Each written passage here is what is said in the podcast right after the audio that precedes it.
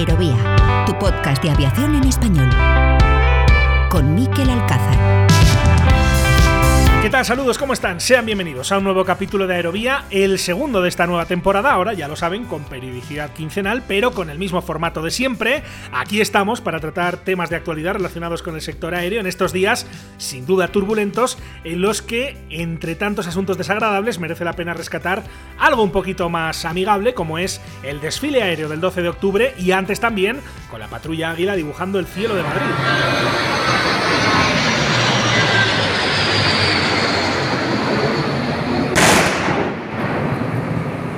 Es uno de los pocos sonidos amables que nos dejan estos últimos días, que como decía vienen marcados sin duda por el salvaje ataque de los terroristas de Hamas a Israel, una acción y la posterior contraofensiva israelí que también está impactando al sector del transporte aéreo en una zona del mapa desde luego muy delicada y en un conflicto que aunque tiene una dimensión seguramente inferior a la invasión rusa de Ucrania, al menos desde el punto de vista geográfico, puede dolerle al transporte aéreo tanto o más que lo que está ocurriendo al este de Europa. De momento, de estos días, además de la actividad militar israelí contra infraestructuras aeroportuarias en Siria, nos quedan también sonidos como el de las sirenas sobre el aeropuerto de Tel Aviv.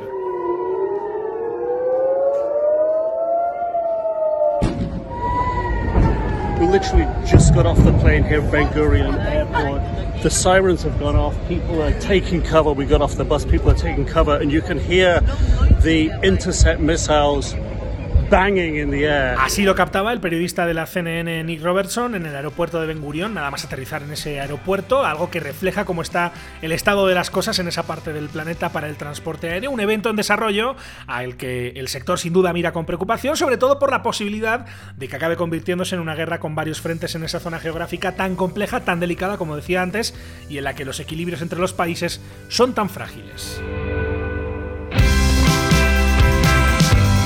Hablaremos de lo de Israel en el tramo final, en una nueva edición del Radar de Aviación Line con Pablo Díaz, pero antes vamos a tratar también otros temas. Hoy toca ración obligada de la frontera infinita de nuestra sección dedicada a la actualidad espacial, porque es obligado a analizar qué ha supuesto el lanzamiento del Miura 1 por parte de PLD Space y sobre todo nos toca hablar sobre qué le espera ahora a esta empresa española en su camino hacia el Miura 5. Enseguida lo comentamos y además de esto, hoy nos vamos a actualizar con las novedades de dos proyectos que cuentan con nuestro apoyo y colaboración, dos proyectos que han seguido publicando estos meses contenido, contenido de alta calidad para todos ustedes y a cuyos responsables vamos a dar la bienvenida para que nos cuenten más detalles. Así que sobre todo esto y más hablamos a continuación en este capítulo que es el número 109 de Aerovía. Con la colaboración de hispaviación.es, aviación, drones y espacio por y para profesionales.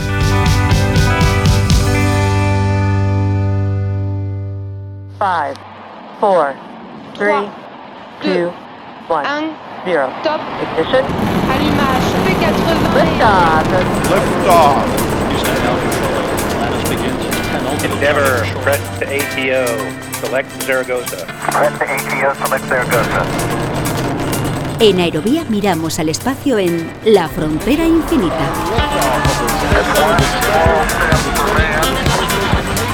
One giant leap for mankind.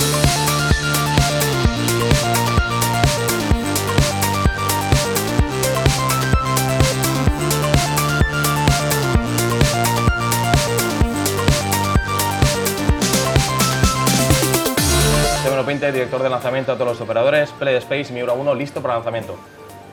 T-15, 13, Agua. 11, T-10, 9, 8, 7, 6, 5, 4, 3, 2, 1, T0. Vamos, Miura. Arranque motor. De no despegue, Miura 1, despegue. Rampa libre. No hay incendios en rampa. Rampa perfecta. Tema 20. Aviónica. Final. Entrando en régimen transónico. Temas un minuto. Miura 1, supersónico. Propulsión nominal. 72, máxima presión dinámica. Miura 1, máxima presión dinámica. Seguimos, seguimos.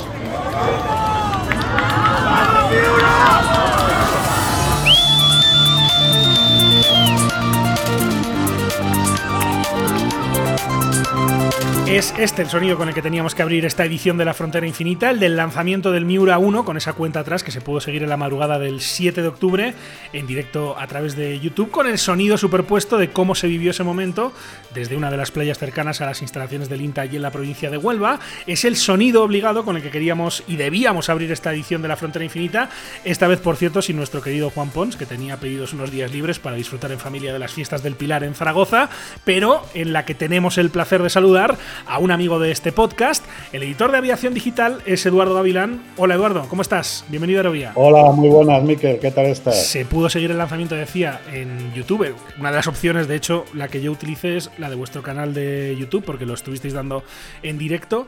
Eh, en esta ocasión, Eduardo, no pudiste estar allí en el Arenosillo en vivo y en directo, como si estuviste en el primer intento fallido, pero bueno, lo importante es que a la tercera fue la vencida en este caso, ¿no? Sí, sí, a la tercera fue la vencida en parte. Como bien dices, bueno, yo estuve en la, primera, que estuvimos ahí toda la noche, que lamentablemente, como bien sabéis, se canceló el primer lanzamiento por un problema eh, con los vientos en altura. Eh, y luego ya a partir del segundo y el tercero, el problema que hay es que ellos ya te avisan desde comunicación eh, que solo te avisan con 24 horas de antelación.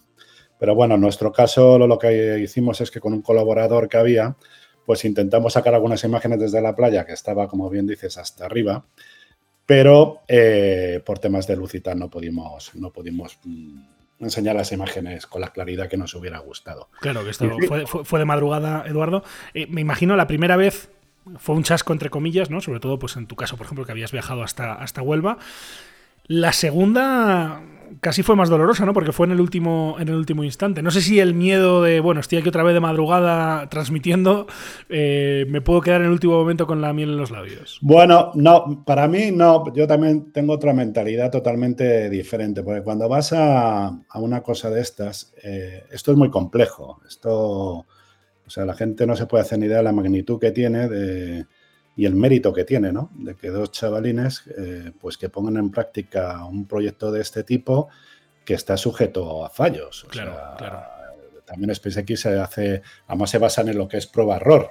¿eh? Eh, entonces, pues tú ya ves cuando vas a estos sitios que, a veces pues te quedas, como dices tú, con, la miel en la, en la boca. Pero bueno, son cosas que, que ocurren y que yo no lo llamaría fracaso. Aquí hay un problema, sobre todo aquí en España, que cuando no salen las cosas bien lo llaman fracaso, que forma parte de nuestra cultura y además hay gente que se regocija en, que a la gente le, a la gente le vaya mal, ¿no? No sé si me explico. Sí, sí, sí, perfectamente. Y, bueno, eh, pues hay que fijarse un poco en, los pasos que están dando, que yo creo que cada, cada prueba que hacen es un paso más cerca a conseguir los objetivos los objetivos que tienen, que al final es pues meterse en la carrera comercial de enviar eh, pequeños satélites al espacio. Eh, no, no creo que eh, nadie aquí sea sospechoso de no aplaudir el éxito que tiene lo conseguido en estos días con ese lanzamiento, pero claro, también había comentarios de, bueno, no se ha llegado al espacio, ¿no? Porque el espacio de la línea de Karman, ¿no? Eh, se, estipulan esos 100 kilómetros, esa línea imaginaria, y en este caso se quedaron a 43, si no me equivoco, eh, lejos de lo que estaba previsto, pero igualmente, como digo, es que a nadie se le ocurre decir que no tiene mérito lo que han hecho, ni mucho menos con los medios con los que han dispuesto en estos años, ¿no? Una startup que hace apenas unos años no tenía nada, un PowerPoint. Miquel, ¿sabes lo que pasa? Que no se habla claro. Yo te voy a decir, yo soy un poco crítico en general con, el tema de los de, en general cómo tratamos esta información, empezando por el concepto este de fracaso. Y entiendo la rueda de prensa que luego dio Raúl Torres, del cual tuve el placer también de entrevistarle y conocerle personalmente, eh, que todo era como demasiado efusivo. Y entiendo, entiendo, porque como bien dices, hay, bueno, temas objetivos que, hubieran sido deseables alcanzarlo, como llegar, sabes que hay dos líneas, una que es la línea Karman y otra que se considera ya lo que es la frontera del espacio exterior, que son esos 100 kilómetros, que es un poco el objetivo que hay final de todo esto, y una serie de cosas pues que todavía no están muy claras, como los experimentos que llevaron la Universidad Alemana para los estudios de microgravedad.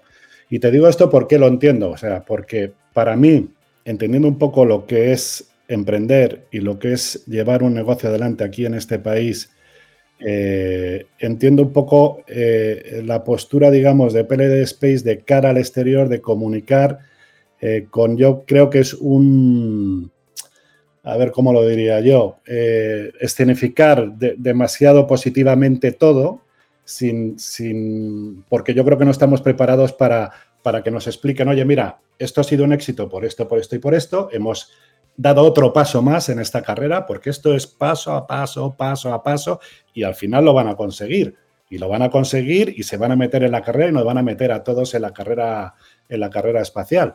Eh, pero también explica las cosas, porque al final lo que pasa, pues esto me lo dijo un compañero de México que me escribió rápidamente, oye, joder, si es que no han llegado ni a los 100 kilómetros, oye, que es que ya, ya, pero yo le estaba explicando, es que aquí explicar las cosas es muy difícil. Porque en cualquier momento, si tú trasladas algo negativo, eh, pues ten en cuenta, a ver, Miquel, que también aquí hay mucha gente que está poniendo mucha pasta.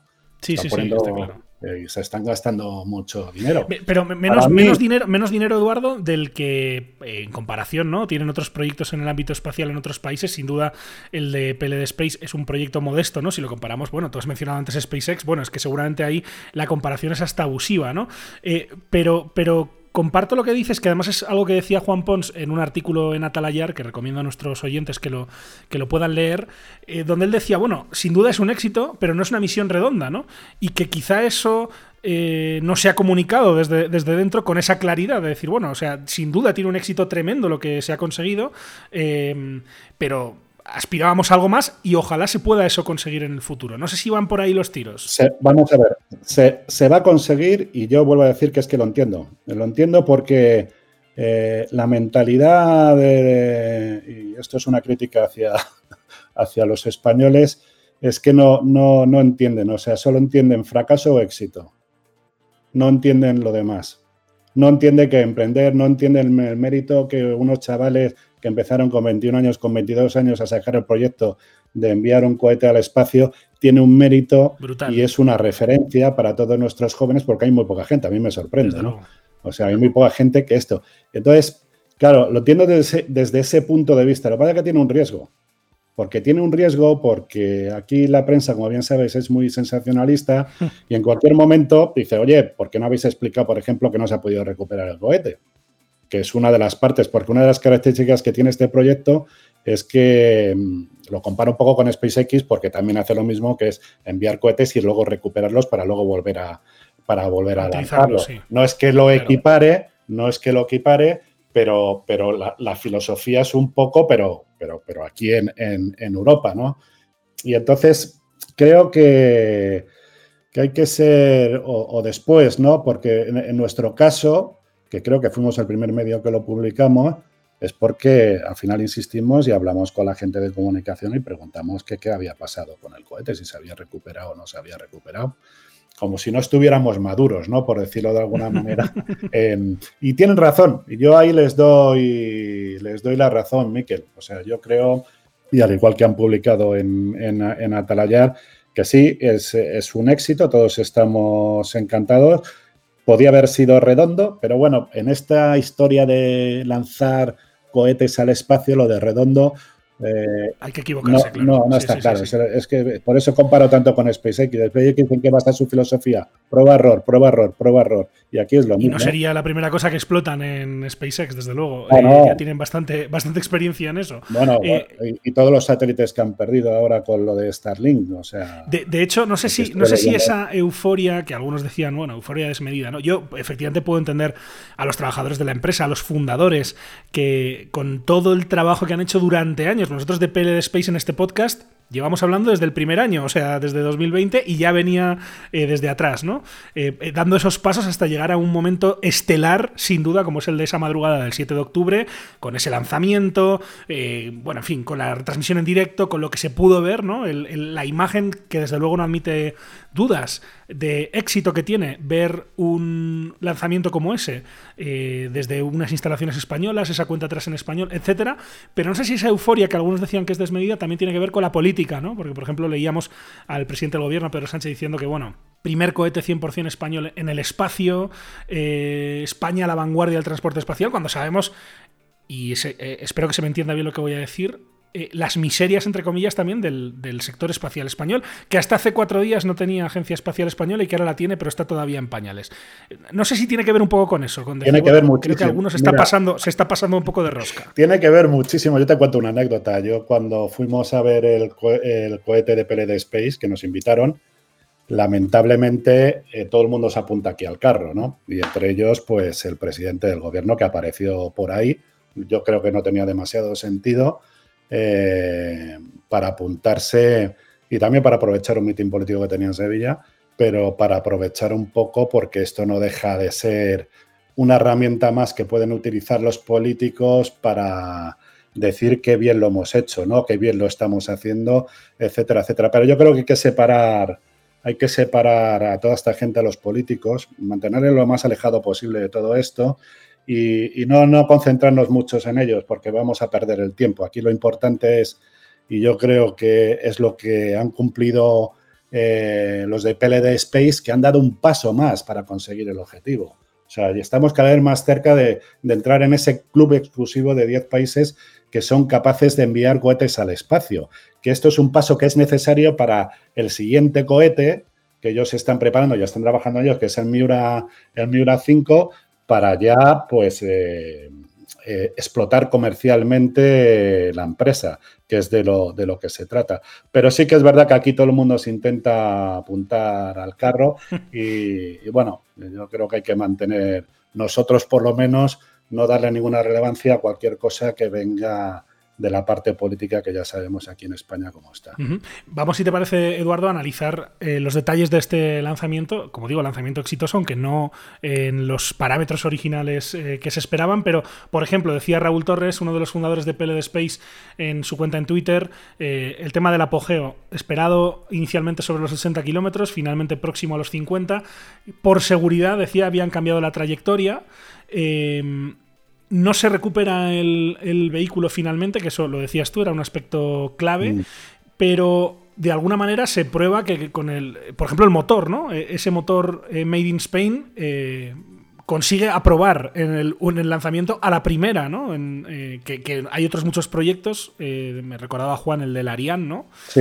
Que la primera vez se estrellan o explotan, digamos, aquí el- en la lista, en la checklist que seguramente tenía PLD Space antes de este día, se marcaron muchos, muchos casos el check, ¿no? Sí, mira, además hay un tema curioso porque tuve la oportunidad también de conocer a uno pues, de los de los capitalistas, de los que han aportado dinero a este proyecto, y me, comentaba del, del segundo fallo que visteis, eh, pues que se paró totalmente una vez arrancado el motor, eh, abortaron el, el despegue porque uno de los cordones pues no se había soltado.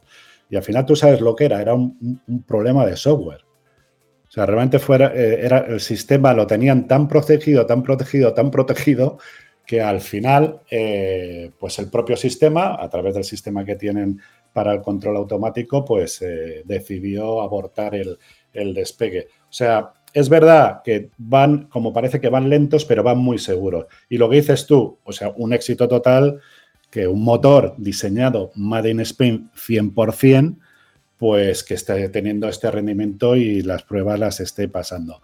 Con respecto al apogeo, que, ellos mismos, la declaración que han hecho es que llegaron a 46 kilómetros de altura, bueno, todavía falta, falta, falta, pero, pero es que, vuelvo a decir lo mismo, hay que tener una mentalidad en todo esto y en todo lo que se trata de enviar eh, cohetes al espacio, eh, cada paso eh, serán 46, la siguiente será más alto, irán corrigiendo y llegará un momento pues que, que se cumpla el, obje- el objetivo final, ¿no? Que es, como hemos dicho, que no nos olvidemos que esto es una empresa, es una empresa privada que lo que trata es meterse en la carrera de enviar nanosatélites y minisatélites al espacio. Y que desde luego cuenta con el apoyo de, insisto, eh, de este podcast, que nadie lo interprete mal, que aquí somos pro, pro emprendimiento, sin ninguna duda.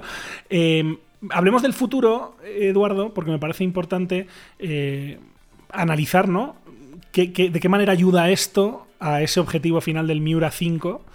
em, que es un proyecto mucho más complejo, Un vehículo mucho más eh, difícil de desarrollar y de poner en camino. Decía Raúl en ese, en ese hilo en Twitter, donde hablaba de otras cosas, ¿no? De el empuje del motor, etcétera. Explicaba un poco su, su punto de vista y, y los datos que ellos tenían en ese momento. Datos que seguramente iremos conociendo más adelante, porque apenas han pasado unos días desde el lanzamiento. Pero decía algo muy importante que decía: estamos en disposición de asumir el desarrollo del lanzador orbital Miura 5. Lo grande está de camino. Eh, ¿Cómo lo ves? ¿Lo ves más factible que antes? ¿Lo ves igualmente complicado?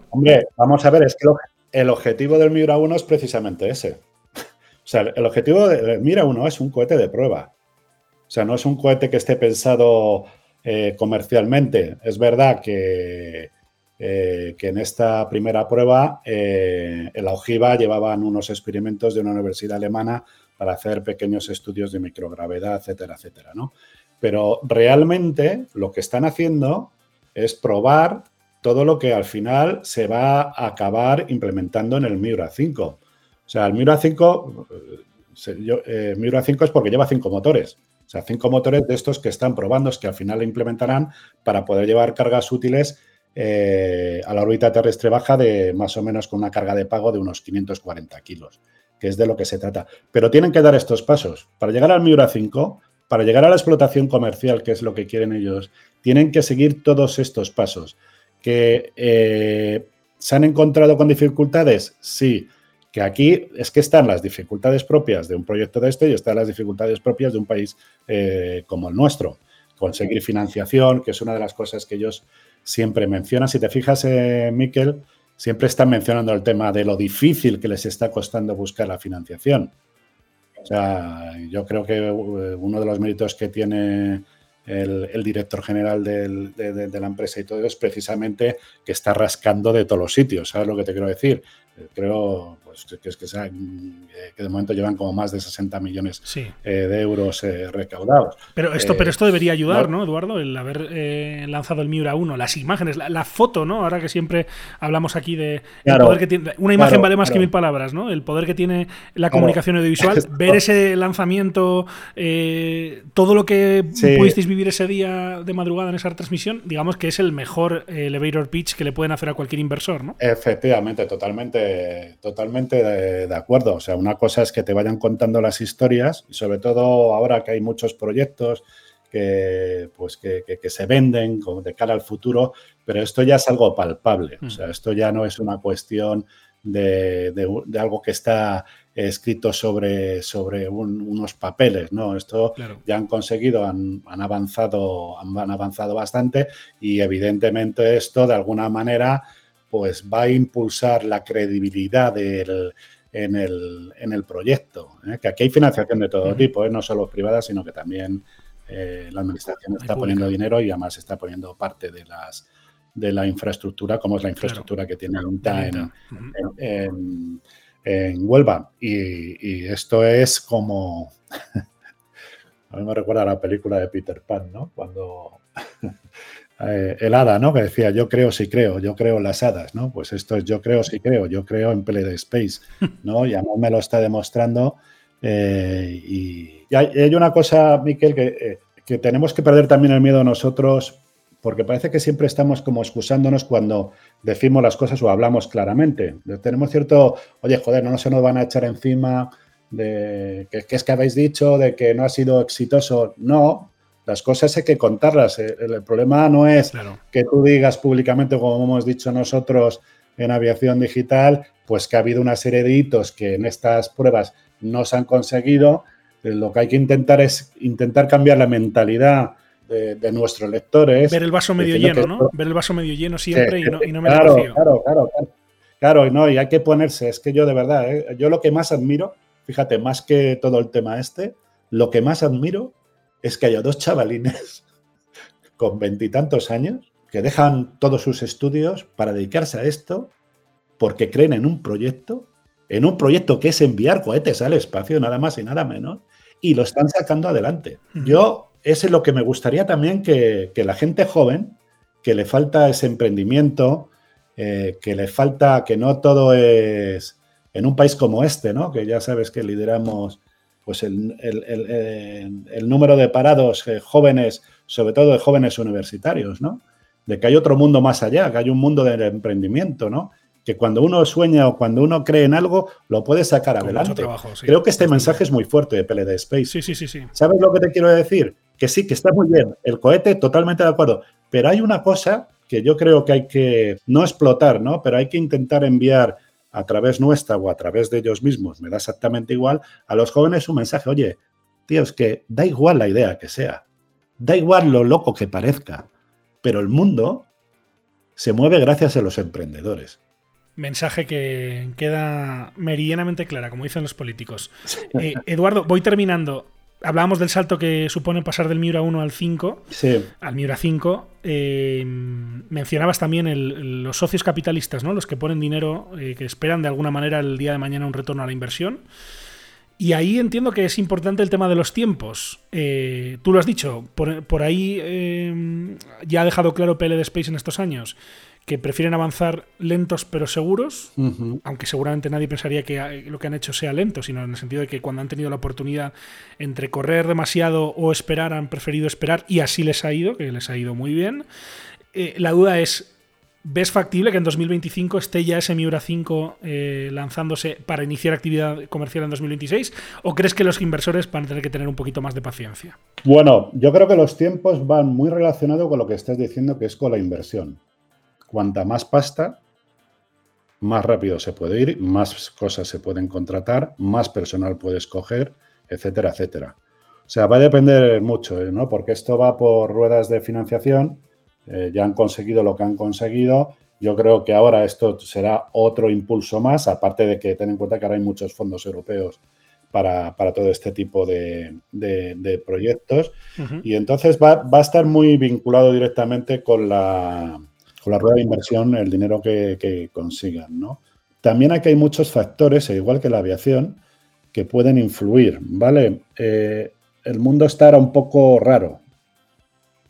Bueno, está raro. El mundo está, Más que raro. eh, Sí. está que no sabemos qué va a pasar, la verdad, eh, Miquel. Sí. O sea, volvemos otra vez a los precios del combustible que, están, que están por las nubes, que es un factor crítico, como bien sabéis, en, en los costes de operación. Está todo el follón eh, de la guerra de Ucrania, que es- eso sigue afectando. Está el follón de Israel y, Palestina. eh, hay muchos movimientos, la Agenda 2030, que también es un tema que, que convendría explicar mejor. Eh, no sé, pues hay, hay muchos factores que son externos que, que- también van a poder influir en, en que ese deadline pues, se- consiga. No sé si me explico. O sea, que, que aparte de la financiación, es que tienen muchas cosas que tienen muchas cosas que cuadrar, ¿vale? Y esperemos, pues bueno, que se tranquilice todo un poco, porque realmente, pues estamos pasando una época desde el punto de vista de conflictos, eh, pues que la verdad es que es un poco preocupante y al final todo esto eh, tiene efectos en todo. O sea, nosotros Claro. aquí en España, por ejemplo, o sea, el tema de los costes de la alimentación. ¿Quién nos iba a decir que íbamos a pagar a 8 o 9 euros el litro de aceite, colega? O sea, no sé. Yo creo que todo va a depender, uno, de, de la cantidad de dinero que, que recauden y dos, de la situación política. Claro. De toda esa incertidumbre externa, sí, sí, que, que afecta a todos los proyectos y sin duda este también. Lo seguiremos desde luego de cerca, eh, los próximos pasos que vayan dando en PLD Space. De hecho, en tres años no hemos tenido la oportunidad de hablar con PLD Space, pero confío en que eh, próximamente sí tengamos eh, un espacio aquí en Aerovía para, para dar también a conocer mejor a los oyentes que no conozcan este, este interesantísimo proyecto que ha vivido este hito eh, tan importante de, de lanzar ese Miura 1, un acontecimiento que hemos comentado aquí en Aerovía con el editor de aviación digital, con un amigo de este podcast como es Eduardo Gavilán, al que le agradecemos siempre su tiempo. Y Eduardo, yo te agradezco también que mm, no dejes de tener ese colmillo y hables claro de las cosas que se agradece mucho en un tiempo como este. Así que te mando un abrazo y gracias de nuevo por estar con nosotros. Un abrazo grande. Muchas gracias, eh, Miquel, y muchas gracias y, y nos veremos pronto, seguro. Ojalá. Un abrazo, cuídate mucho, Eduardo. Gracias. Un abrazo.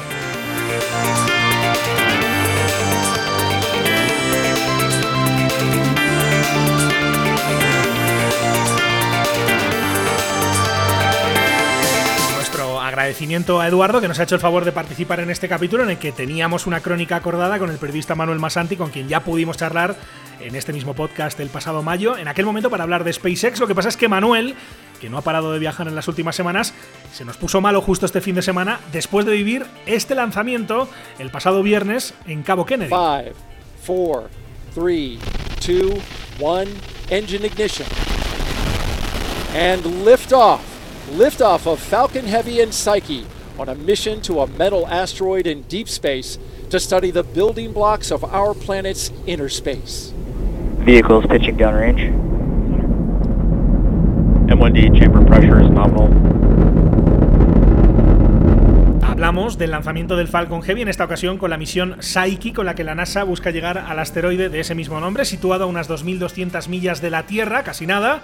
De ahí que la previsión sea que llegue en julio del año 2029. Pues bien, por ahí anduvo Manuel, como siempre cámara en mano, en el calor húmedo de Florida, y claro, pues con tanto aire acondicionado, con tanto cambio de temperatura, al final cayó enfermo, con la voz muy tomada, y eso le ha impedido acompañarnos en el día de hoy. Así que desde aquí nuestro saludo, también nuestro deseo de pronta recuperación para Manuel. Seguro que más pronto que tarde le volvemos a recibir aquí en Aerovía para hablar de la actualidad espacial, que como ven sigue incandescente, así que la frontera infinita regresa pronto, también con nuestro incombustible Juan Pons. Nosotros, entre tanto, cambiamos de tercio.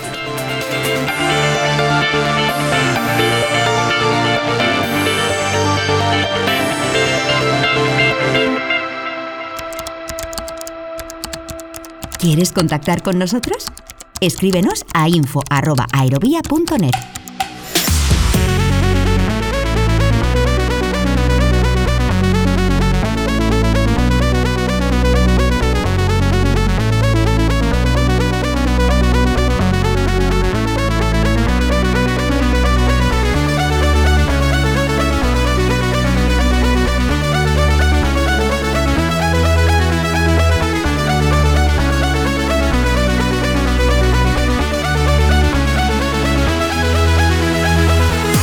Escuchas Aerovía.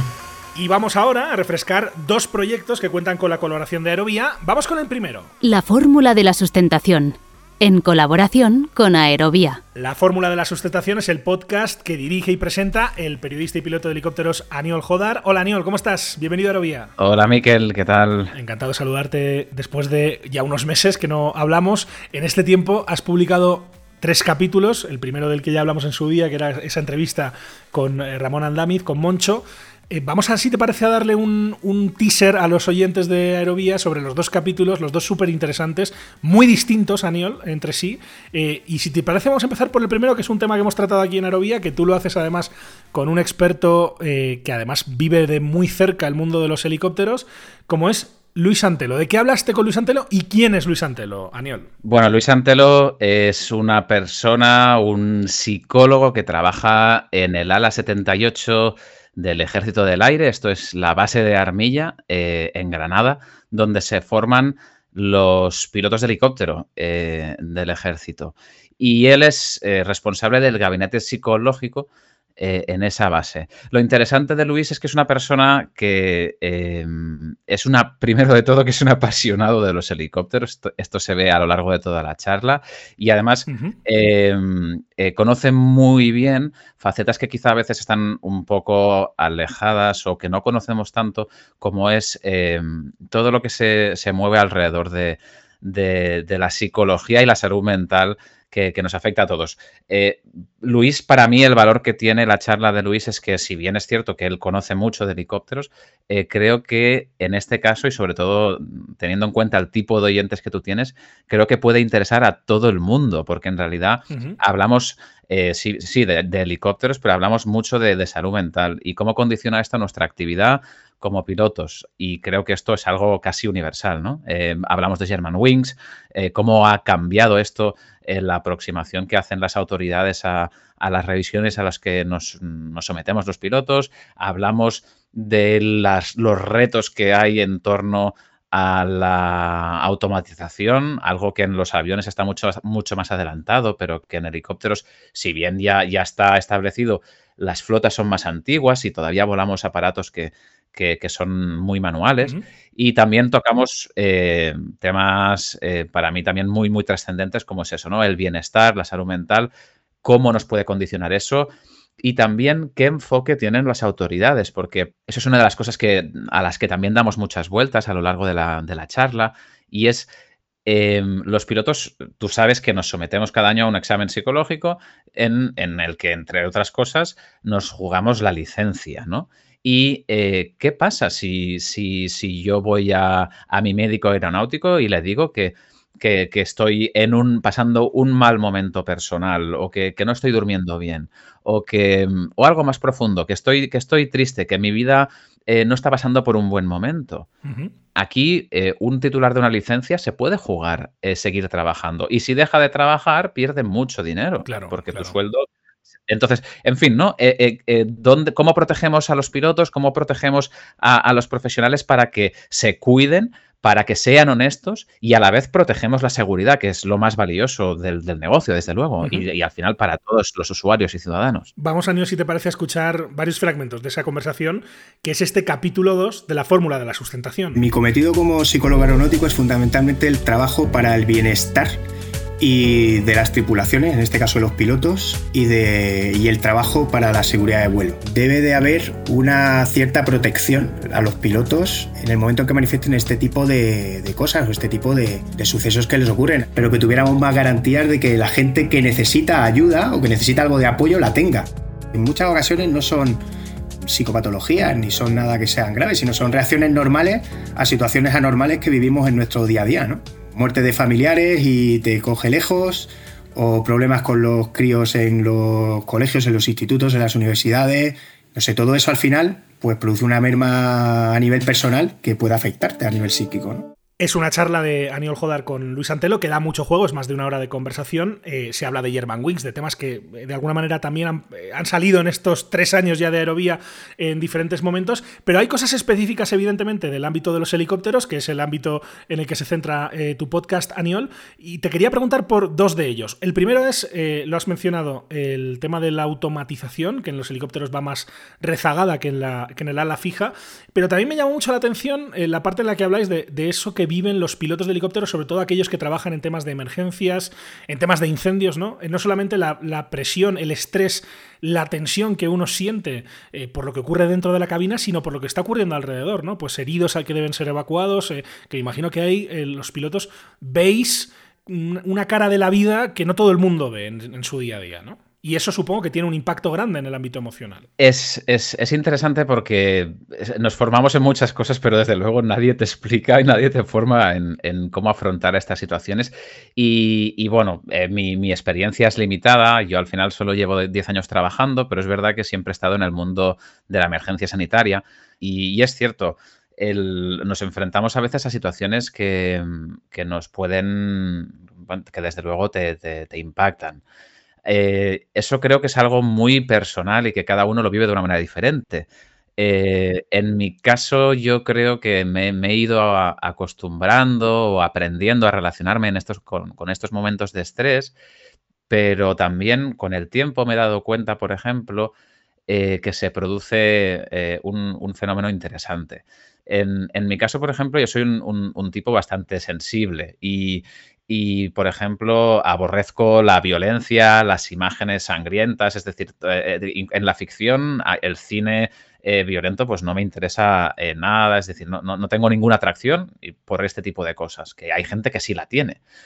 Sin embargo, a la hora de trabajar, al final te tienes que enfrentar a situaciones donde pueden ser desagradables, ¿no? Y, bueno, pues puedes ver eh, perdona que sea franco, eh, pero amputaciones, eh, cosas, cosas graves, ¿no? Cosas que, puedan generar un, impacto. Sin embargo, lo que al final a mí personalmente, y creo que esto es, bastante compartido en, el resto de compañeros, lo que nos acaba impactando más es la, es la empatía, es las emociones, empatizar con lo que está pasando a la gente que está viviendo esa situación. O la otra parte es que tengas empatía muy directa con el paciente por algún motivo. Claro. Por ejemplo, estás atendiendo a un niño, una niña, y es, tiene una edad muy, muy cercana a la de tu hijo. O, eh, por ejemplo, em, pues estás en un accidente, hay un fallecido y hay una persona que es la pareja de la persona fallecida, y estás viendo, en ese, viviendo en ese momento, cómo esa persona está asistiendo al fallecimiento de su pareja. Eh, y eso, eh, que ahí puede haber eh, cero sangre, porque a veces un fallecimiento puede ser limpio a nivel de, de mm, visual, ¿no? Pero la huella que te deja asistir a estas situaciones humanas y tan profundas es, es grande. O sea, yo ahora mismo, si lo pienso, o sea, me emociona, me remueve, porque al final, eso, todos, yo creo que, vivimos de esa, empatía es lo que al final nos hace humanos. Y, sin embargo, y lo comentáis en la entrevista, Aniol, pese a eso, y, cualquiera se ha podido poner en, esa situación, y, esa situación además ha podido implicar que tú como piloto hayas tenido que, eh, pues que meter el helicóptero en un lugar comprometido y hayas pasado tu propio estrés operativo, digamos, asociado a la operación. Em, sobre todo cuando no hay un final feliz, sino todo lo contrario, a pesar de todo eso, muy poquitos pilotos dicen abiertamente ir al psicólogo. Eh, y eso lo comentáis también, ¿no? No solamente el hecho de que muchos pilotos, y eso está estudiado, no digan la verdad de los test psicológicos, sino que además hay pilotos que directamente mm, lo consideran un asunto tabú, ¿no? El tema de la salud mental, no, no, no, no decir abiertamente, pues mira, yo sí, yo, yo voy al psicólogo. Sí, es, es, curioso, lo comentamos en la charla con Luis, en mi entorno personal, mis, mis compañeros, mis amigos eh, cercanos de toda la vida, eh, anteriores a, mi, desempeño como piloto, eh, pues es muy normal mm, que mucha gente, muchísima gente te diga abiertamente, pues estoy yendo al psicólogo o he ido al psicólogo y demás. En cambio, en el mundo profesional no, no, no es así. Eh, hay un estigma, eh, creo que abierta y que es fácilmente reconocible. Y, bueno, eso al final es un problema de seguridad.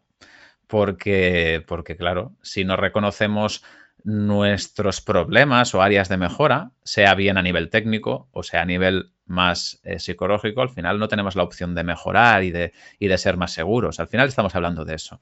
Así que, desde luego, es una situación a revertir o a, ir cambiando poco a poco. Y el otro tema de la, de la, automatización, ¿no? que lo comentábamos, y además habláis concretamente de la maniobra de la autorrotación, eh, que en el ámbito militar entiendo, eh, Aniol, que sí se sigue utilizando mucho, pero que en el ámbito civil, lo comentábamos ahora antes de empezar a grabar la entrevista, eh, pues en realidad ya poca gente hace fuera del simulador, ¿no? sí, yo desconozco un poco cómo, lo hacen en el entrenamiento militar. En, el caso del entrenamiento civil, em, en, la etapa inicial de formación sí que hacemos, eh, se practican autorrotaciones y, creo que más bien en, sitios fuera de España, sobre todo, eh, se hacen autorrotaciones completas hasta el suelo. Em, yo personalmente, si te soy honesto, eh, nunca he hecho una completa de manera eh, intencionada. si quieres te cuento una vez que hice una inintencionada, eh, pero eh, de manera intencionada no, no, se suelen practicar. Y luego ya cuando vuelas a aeronaves un poco más, más avanzadas, desde luego en el simulador es obligatorio y se practican. también es cierto que, que, cada vez el, que al final un, un doble, bueno, en el caso de un helicóptero bimotor, eh, es, relativamente inusual eh, que se produzca. Que fallen los dos motores, claro. Que vayan los dos. Entonces, es una situación que apenas se puede contemplar, ¿no? Igual que en un simulador de un avión comercial en, muy raras eh, ocasiones imagino que se contempla un fallo real de los dos motores, a no ser que tengas quizá una contaminación de combustible o alguna cuestión que te afecte directamente a, los dos sistemas. Un apunte obvio, la autorrotación es una maniobra peligrosa, ¿no? Por eso no se practica fuera del simulador o generalmente no se practica tanto ya fuera del simulador, porque tiene riesgo y, se hace cuando te quedas sin motor para que eh, puedas aterrizar, entiendo, el, helicóptero de la manera más segura posible, pero me imagino que nunca exenta de riesgo, ¿no? Eh, claro, al final es, es, es, eh, es, un, es el último tiro del que dispones, ¿no? En el, eh, hay, si bien tienes una parada de motor o, hay algunas otras maniobras, algunos fallos que también requieren de utilizar esta técnica, lo que hacemos es, se corta la potencia del motor y entras en, en, una especie, le llamamos senda autorrotativa, que es un planeo no, digamos, tan elegante como el de un avión, ¿no? Los helicópteros, por, por, definición, les cuesta un poco volar, o sea, vuelan por fuerza bruta, no porque ellos quieran. Y entonces lo que hacemos es, es dejar caer el helicóptero, de alguna manera, eh, el, al, al, tú dejar caer el helicóptero, el aire que, que impacta las palas te la sigue moviendo, si, si, hacemos una analogía, sería como ese niño que coge un, un, molinillo de la feria y empieza a correr y el molinillo se gira. Eh, eh, sería un poco lo mismo, o de hecho, pues como un molino de viento, ¿no? Pues el, lo que pasa que en el, en el, caso del molino de viento, el que, se, el que se mueve es el aire, en este caso se mueve el helicóptero contra el aire y entonces las palas siguen girando. La idea es de mantener una cierta energía y a unos pocos eh, metros del, suelo, pues se hace una maniobra que es el flare, la recogida, ¿no? En la cual pues intercambiamos este descenso que estamos un helicóptero suele caer entre los 1500 y los 2500 pies por minuto. Uh -huh. eh, si hago una conversión rápida, pues serían como entre 500 y 800 eh, metros por minuto, más o menos, ¿no?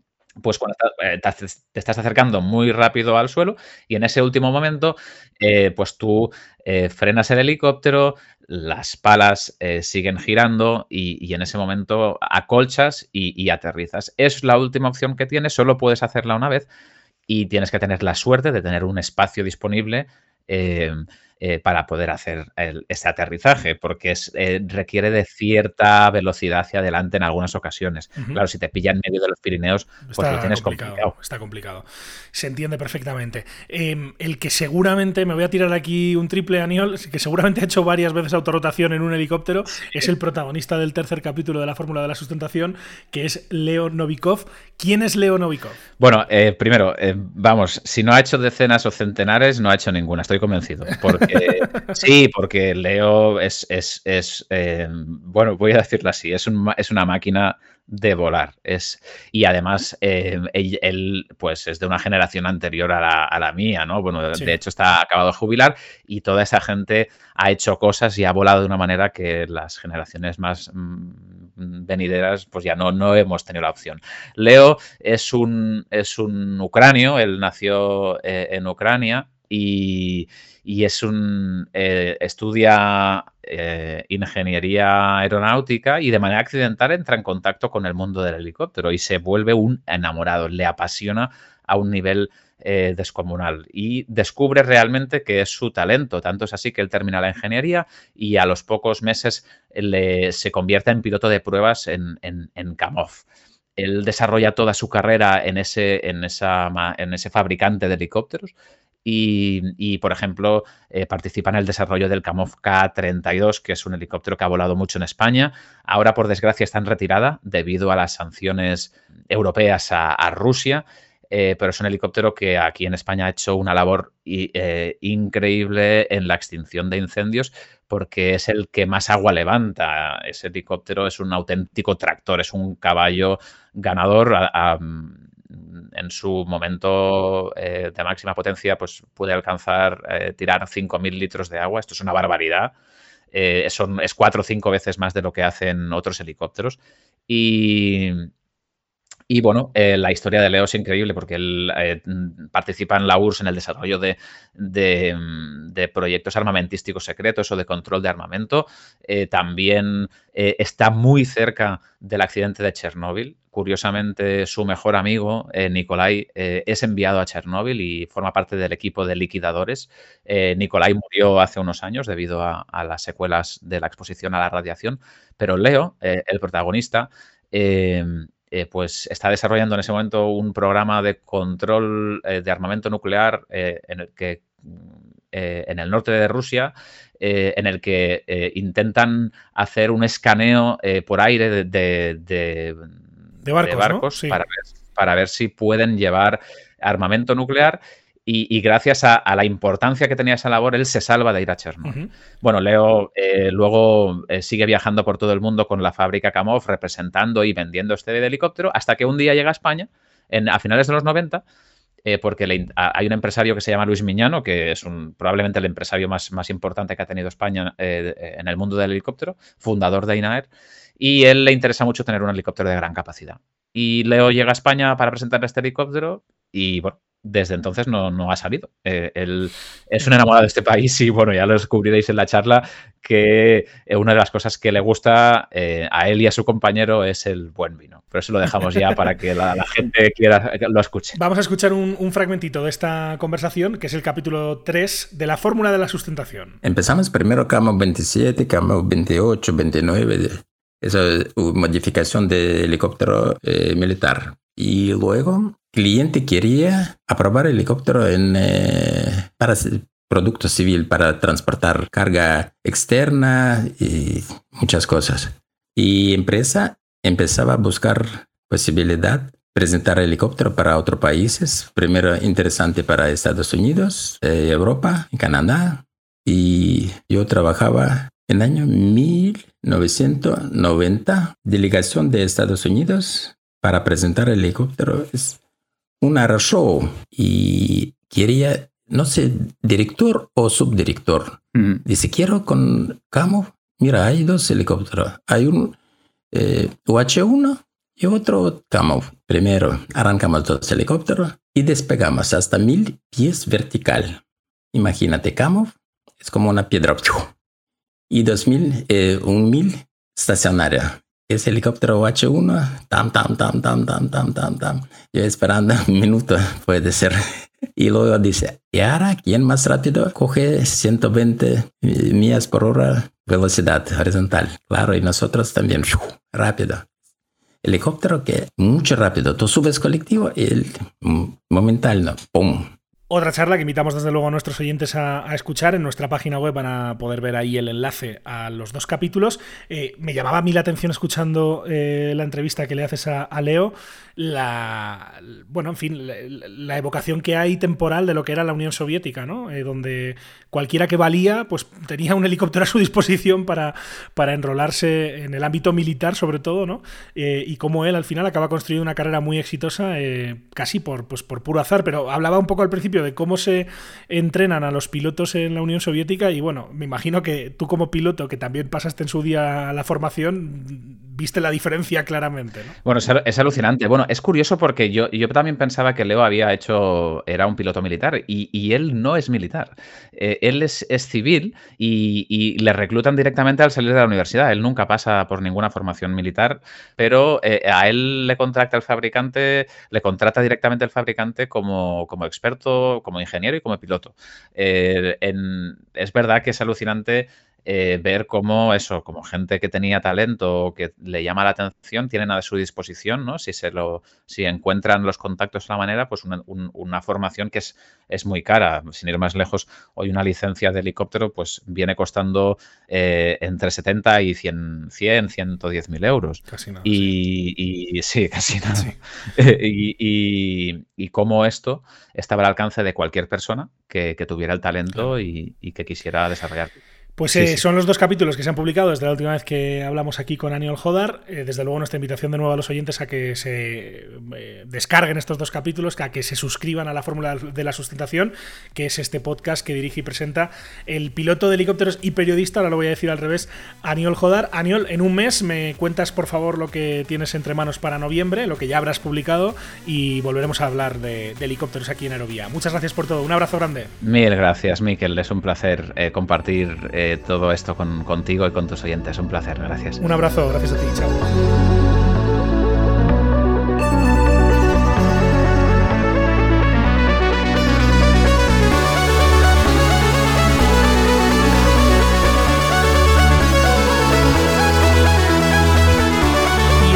Proyecto que cuenta con el respaldo de Aerovía a otro, en este caso audiovisual. Hablamos de la serie Una profesión de altura, serie documental, serie documental audiovisual, que se emite periódicamente en el canal de YouTube de nuestro siguiente protagonista, que es el director de esta serie, se llama Óscar Mateos. Hola Óscar, ¿cómo estás? Bienvenido a Aerovía. ¿Qué tal, Miquel? Muchas gracias, como siempre. Encantado de saludarte. Hace ya, pues bueno, meses que no hablábamos, porque lo dejamos antes del verano con la actualización. En aquel momento nos hablaste de ese capítulo sobre el tema del, del control médico, ¿no?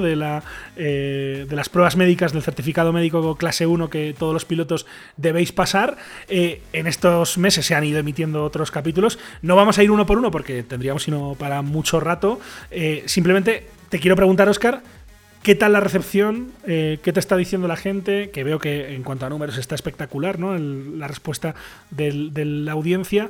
Y no sé si tienes alguna anécdota, te están diciendo algo sobre alguno de estos capítulos, cuéntame. La verdad que la serie que se está ahora emitiendo, como bien dices, es una auténtica pasada la recepción que estamos teniendo. Eh, la gente, bueno, le, está encantando la calidad de las imágenes que está viendo, la forma un poco en la que se está explicando a nivel de timings, que es al final es es el, proceso completo, pues como has dicho, ¿no? desde el certificado médico hasta, hasta el ATPL Frozen en este caso, que, que yo ya lo tengo y pues ahora estamos creo que en la fase de multi-engine. Y ya te digo, una recepción muy interesante, muchos perfiles de personas viéndolo, hay, hay pilotos de línea aérea en activo, evidentemente muchísimos alumnos que están haciendo ahora mismo el ATPL, otros que me preguntan muchas veces por Instagram, oye, estoy viendo la serie, eh, ¿qué, dónde puedo hacer esto, dónde puedo hacer lo otro, eh, dame, dame un poco de eh, consejo sobre este tema, sobre esta. Así que muchos perfiles de personas, ¿no? Incluso gente que no es aeronáutica también por el simple hecho de saber qué significa ser piloto, qué significa la formación de ser piloto, que creo que es muy interesante.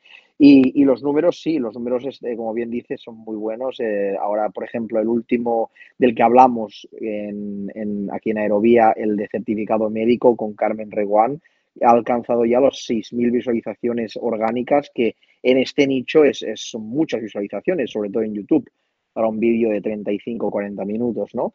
Y ahora pues seguimos, como hemos hecho ya la teoría TPL, el PPL, el time building, hemos hablado del VFR nocturno que es muy muy chulo y ahora el último que hemos sacado es el vuelo multimotor y ahora pues a seguir adelante. Oscar, de todos estos temas que, se han ido tratando en la serie durante el verano, lo estabas mencionando, ¿no? Pues los teóricos, el vuelo visual nocturno. ¿Cuál de todos ellos, de los capítulos que has ido publicando, te pareció el más complicado de, abordar desde el punto de vista audiovisual? ¿Cómo puedes, en cuál realmente tuviste que decir, esto hay que darle una vuelta para poderlo explicar y que se entienda fácil? Pues realmente el que más me ha costado o me está costando, porque ahora estamos en la fase final de uno de los episodios, es la parte de IFR, de la parte instrumental, porque claro, son todos vuelos instrumentales, que son vuelos muy complejos, eh, no solo para el alumno piloto, sino para el instructor, y al final las cámaras son muchas GoPros, eh, son muchas cámaras que están enfocando a diferentes cosas, una cámara específicamente enfocando a lo que es el EFIS, otra cámara enfocando la cara de los, del piloto e instructor, que, es, que creo que es muy interesante las reacciones. Esa parte es la que nos está costando más porque, ya te digo, es, es casi todo es el tema de vuelo, entonces pues cuadrar momentos, cuadrar detalles, explicarle a una persona que no sabe lo que es el vuelo instrumental, creo que también es muy es, es interesante ¿no? saber, saber explicar a la audiencia por qué los pilotos tienen que aprender a volar por instrumentos y, ese es el que está costando más porque, porque al final es lo que te digo, es mucha parte de vuelo y mucha parte donde hay que explicarle a una persona qué es el vuelo instrumental, para qué sirve y cómo lo aprende el piloto. Así que bueno, en este caso es, esa es la parte y a partir de aquí lo demás, más o menos, como estamos muy acostumbrados con Aircat Productions a, grabar a nivel aeronáutico, pues vamos haciendo, pero esa parte yo creo que es la más compleja. Del tema IFR, que será el siguiente capítulo, pues hablaremos aquí evidentemente en Aerovía cuando toque. Déjame que pongamos a los oyentes un avance, un fragmento, un extracto de el último capítulo que subiste en la serie de una profesión de altura. En este caso, hablando sobre la, habilitación multimotor. Creo que no es tan difícil como te esperas, pero al principio vas un poco perdido o agobiado porque te encuentras con el doble de todo, el doble de botones, el doble de instrumentos, entonces pues tienes que estar atento a muchísimas más cosas y aparte de eso pues sí se nota más velocidad, más potencia, es bastante diferente. Sí, la verdad que se nota muchísimo el cambio porque es como un avión, no es la, la avionetita chiquitita que, que es medio papel y se nota muchísimo más lo que dices, la potencia, eh, el peso y, y todo. I felt a bit more relaxed, I think, because I had two engines.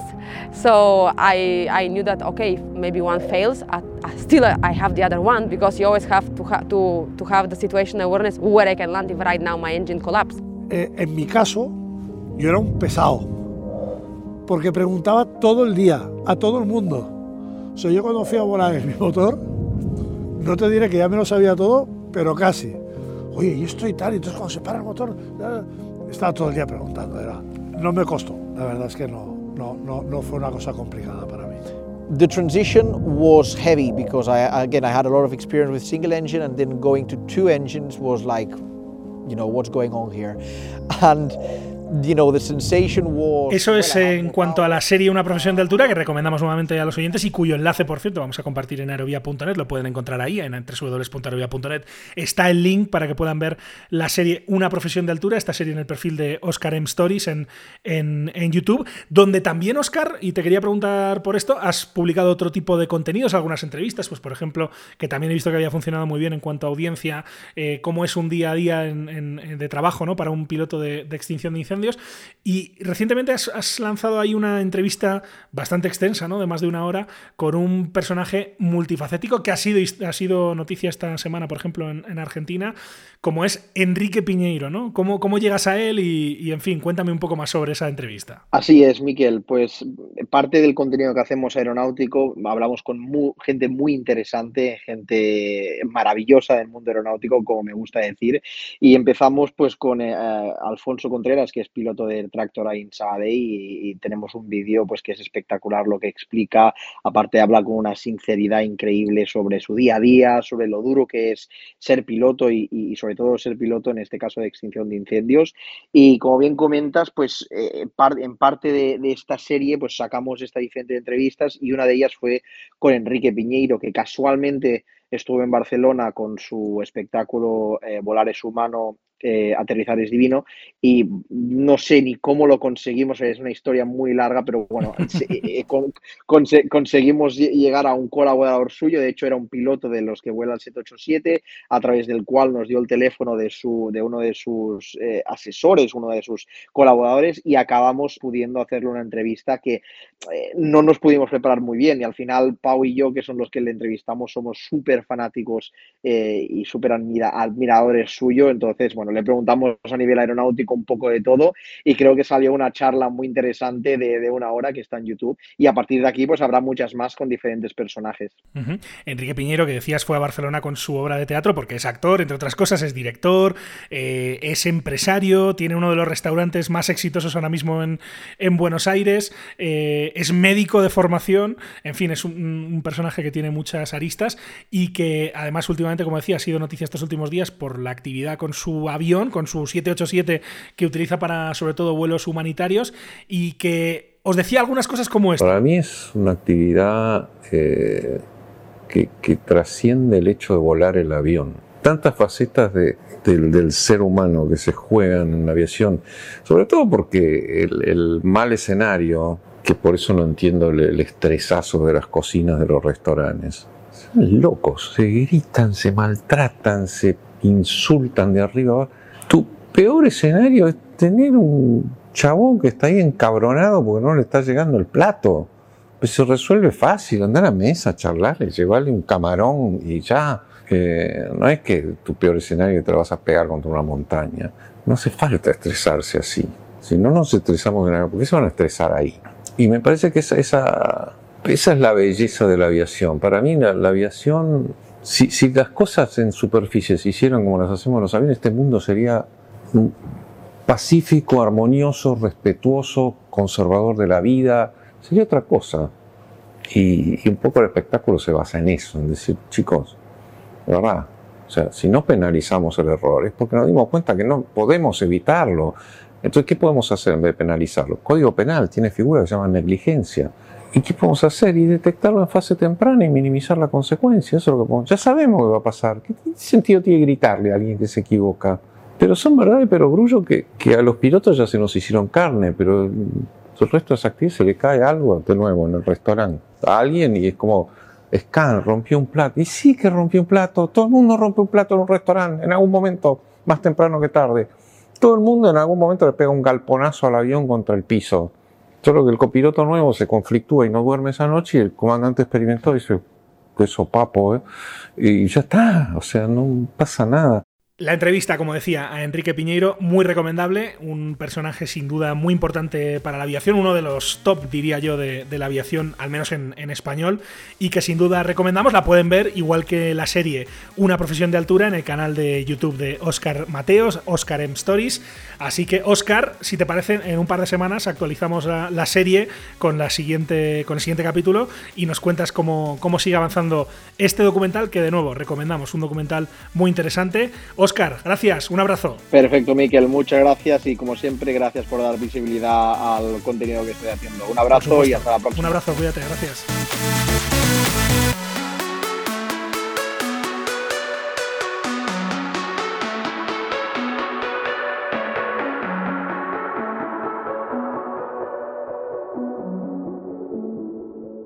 Escuchas Aerovía. En Aerovía comentamos las noticias más importantes de los últimos días en el sector. Un incidente de esta naturaleza que le vamos a contar obliga a un avión a devolverse a su aeropuerto de We know that the pilot sent a distress signal. A technical issue uh, is what it's being called. It's hit UK air traffic control systems. Airlines are warning of lots Rattrapé of un retard considérable. Aujourd'hui encore, la pagaille était visible à la fois dans le Hall. Schwere Gewitter und heftige Regenfälle haben den Frankfurter Flughafen kurzzeitig lahmgelegt. Conectamos y ponemos en marcha el radar de Aviación Line.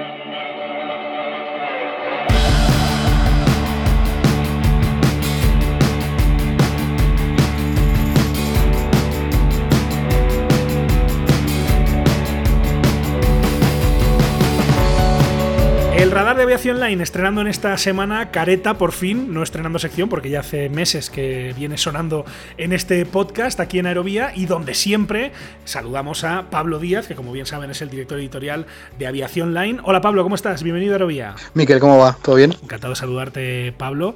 Han pasado muchas cosas eh, en estas semanas.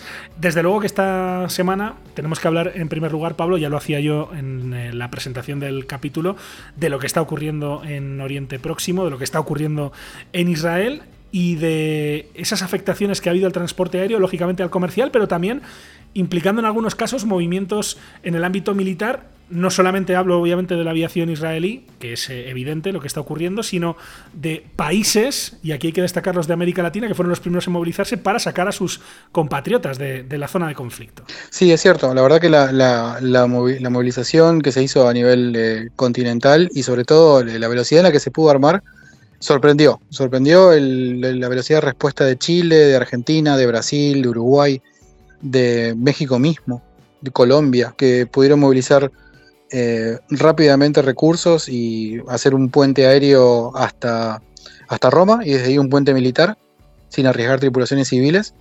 Y la verdad que fue, fue súper súper intenso. De hecho, este, en las semanas estuvimos hablando con gente de aerolíneas eh, argentinas para ver que, cómo se iba a, a, diseñar, qué se iba a hacer, si se iba a hacer algo específico. Finalmente salió un vuelo especial el jueves y ya hoy a la mañana llegó a Buenos Aires el primer contingente de 200, casi, casi 250 personas. Y nada, ahí hasta el viernes había anotados 1.500 argentinos para, para volver en un programa que llamaron Regreso Seguro.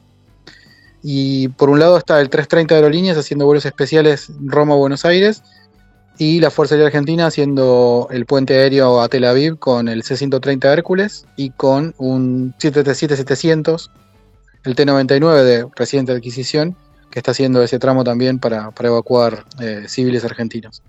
Lo, mismo, lo mismo hizo Uruguay, lo mismo hizo Colombia con sus 737, igual que México.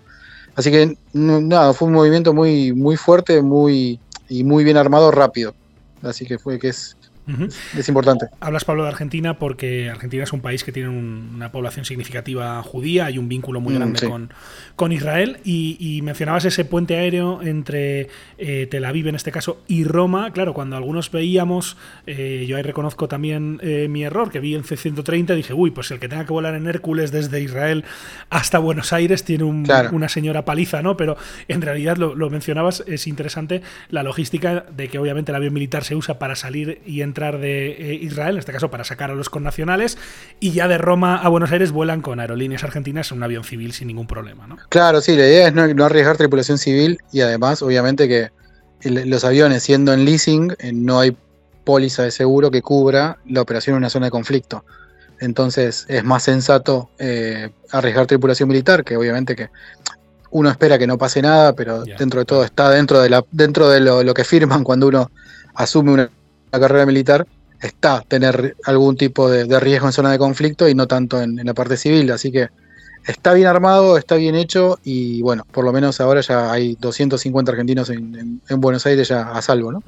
Eh, movimientos de países, en este caso de Latinoamérica, que también motivaban que otros países europeos, por ejemplo, entre ellos España, también pusieran en marcha operaciones similares, como hemos visto en otros países en los últimos tiempos.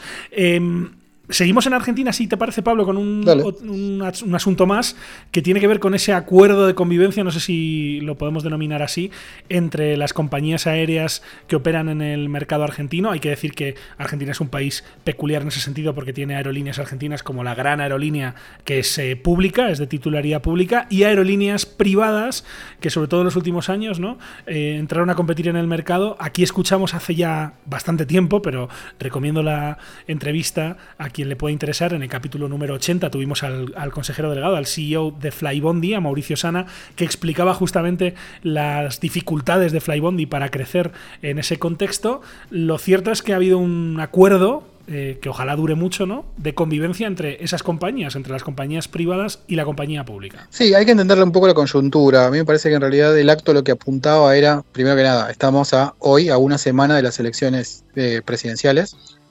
Y este el 2022, sí. Claro, y el Ministerio de Transporte necesitaba, el Ministerio de Transporte y el Gobierno Nacional necesitaba mostrar gestión. Y en realidad, en el, desde el punto de vista aeronáutico, no falta gestión. Es decir, con todos sus problemas, con todas, con varios errores y varios pasos en falso, hubo gestión y al mismo tiempo, a la larga lo que se hizo fue un acto en el cual tanto JetSmart como Flybondi como Aerolíneas Argentinas dijeron, vieron que al final podíamos convivir todos y crecer todos y no, no matarnos en el, en el proceso. Hay un par de asteriscos a, esa, a esa hipótesis, pero bueno, sí, básicamente JetMar tiene 10 aviones, Flybondi acaba de incorporar su decimoquinto, Aerolíneas alcanzó su máximo histórico de flota con 84. Entonces, y en un mercado que pese a un montón de cosas sigue creciendo, sigue recuperándose y ya superó niveles prepandemia.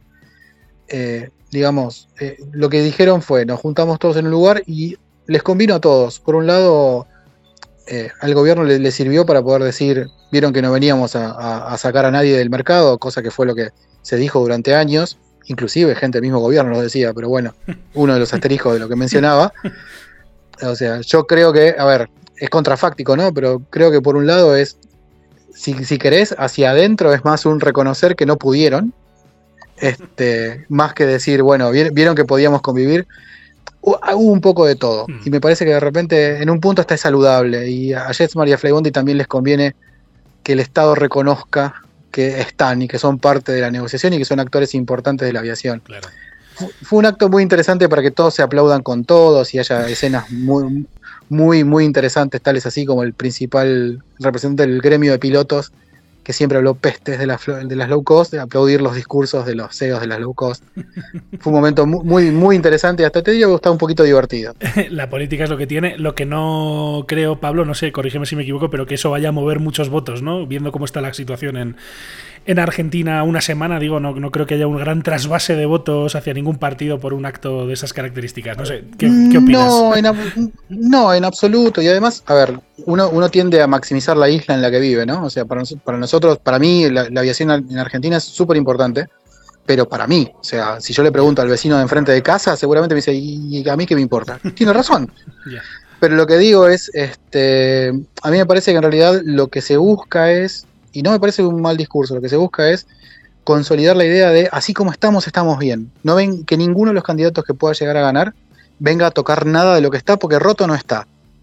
Yo creo que, no sé si está roto o no, alguna rajadura tiene, pero me parece que en, el estado de situación de Argentina, hoy por hoy, no es prioridad tocar la aviación. Y el mensaje que quisieron bajar me parece inteligente en el sentido de decir, estamos bien así, no hace falta que ninguno de ustedes venga a romper nada, cuando muchos, o sea, cuando los dos candidatos de la oposición vienen a plantear, no sé, sacar aerolíneas, venderla, privatizarla, regalarla y demás, creo que hay un poco una especie de como de, no sé si existe esto o es un, oxímoron, un corporativismo sano de decir, no, no, no, nos toquen, estamos bien. Y me parece que fue por ese lado. Muy bien. No sé si roto o dañado y salto al siguiente tema, pero desde luego algún que otro problema ha tenido esta semana, lo hemos visto en Europa, la compañía española saltando de América, en este caso, al continente europeo, con esos problemas con las tarjetas de crédito de los eh, usuarios, de los clientes de la compañía, a los que básicamente se les ha dicho cancelen la tarjeta de crédito porque ha podido caer o ha caído, de hecho, la información en manos eh, no amigas, ¿no? Por decirlo de alguna forma. Sí, y además, o sea,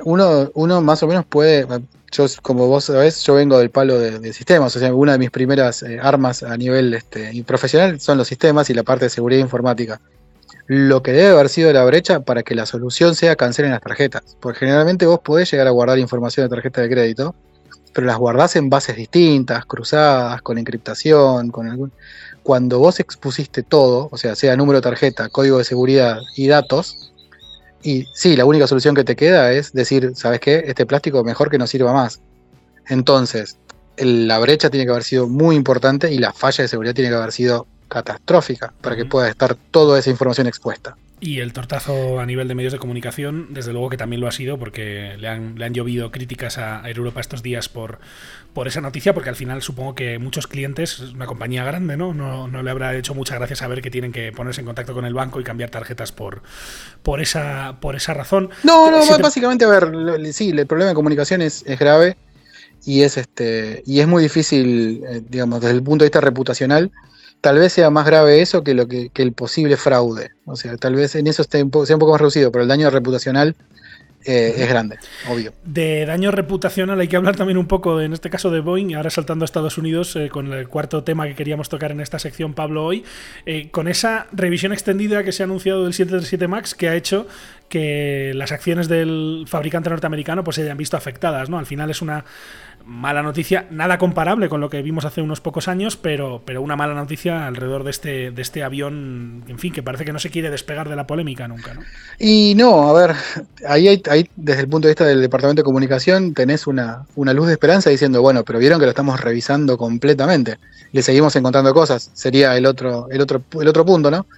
Pero sí, qué sé yo, es decir, me parece que de repente en todas las revisiones que no se hicieron inicialmente del MAX, ahora saltan problemas que son eh, que, lo que, lo, que lo, que más dañan es el tiempo y nuevamente la reputación del avión.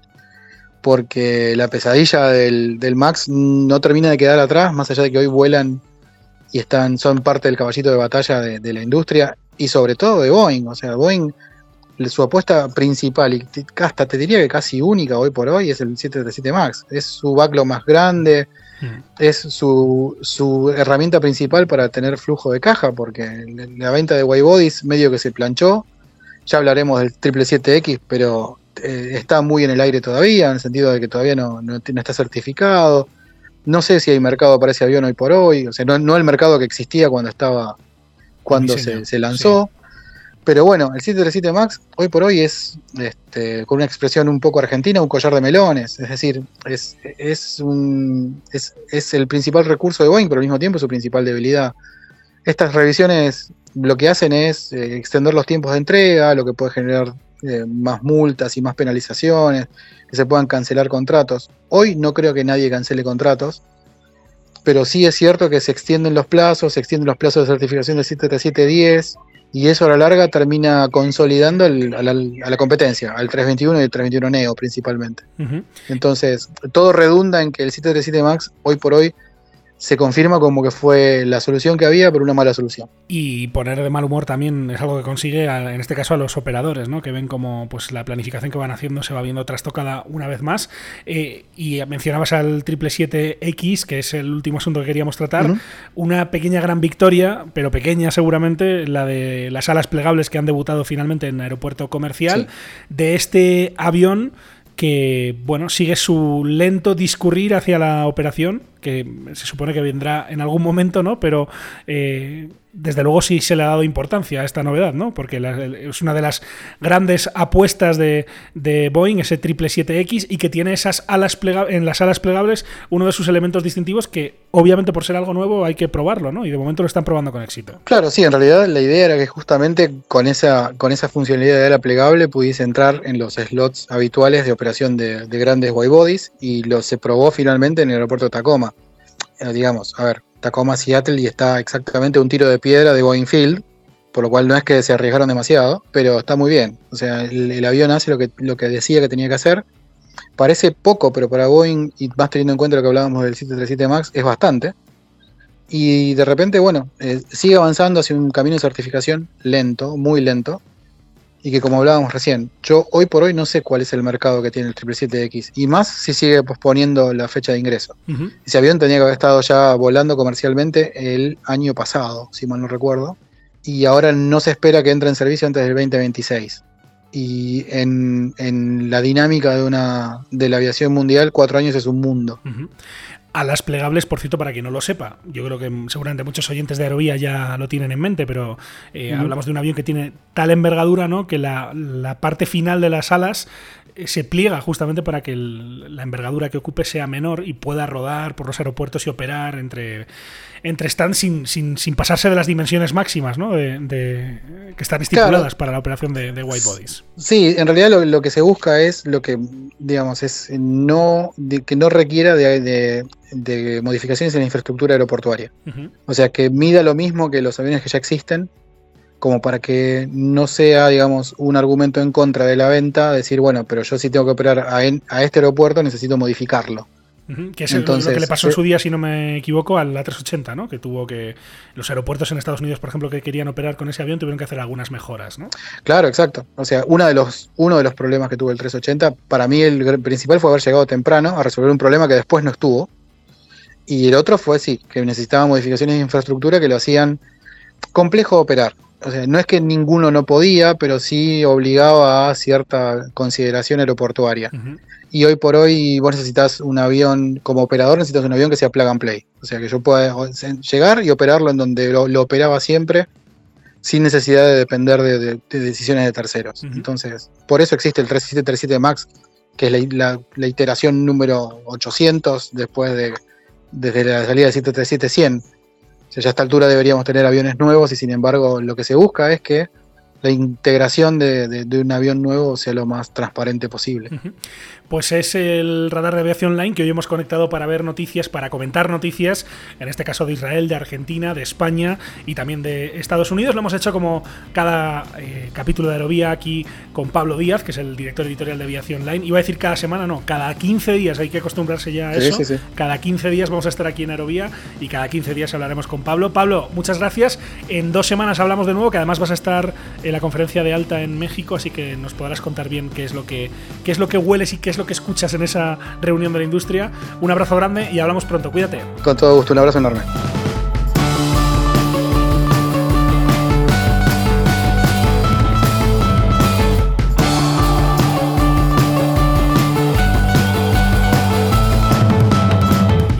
Al final de este capítulo en Aerovía. Preparen sus agendas y apunten por favor nuestra próxima fecha. El siguiente capítulo de Aerovía será ya el número 110.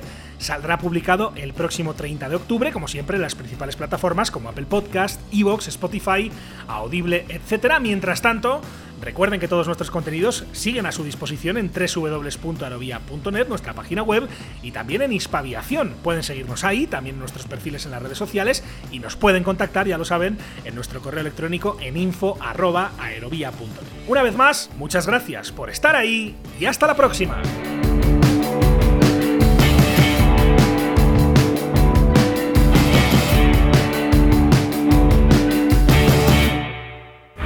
Wind calm, clear for takeoff, runway 36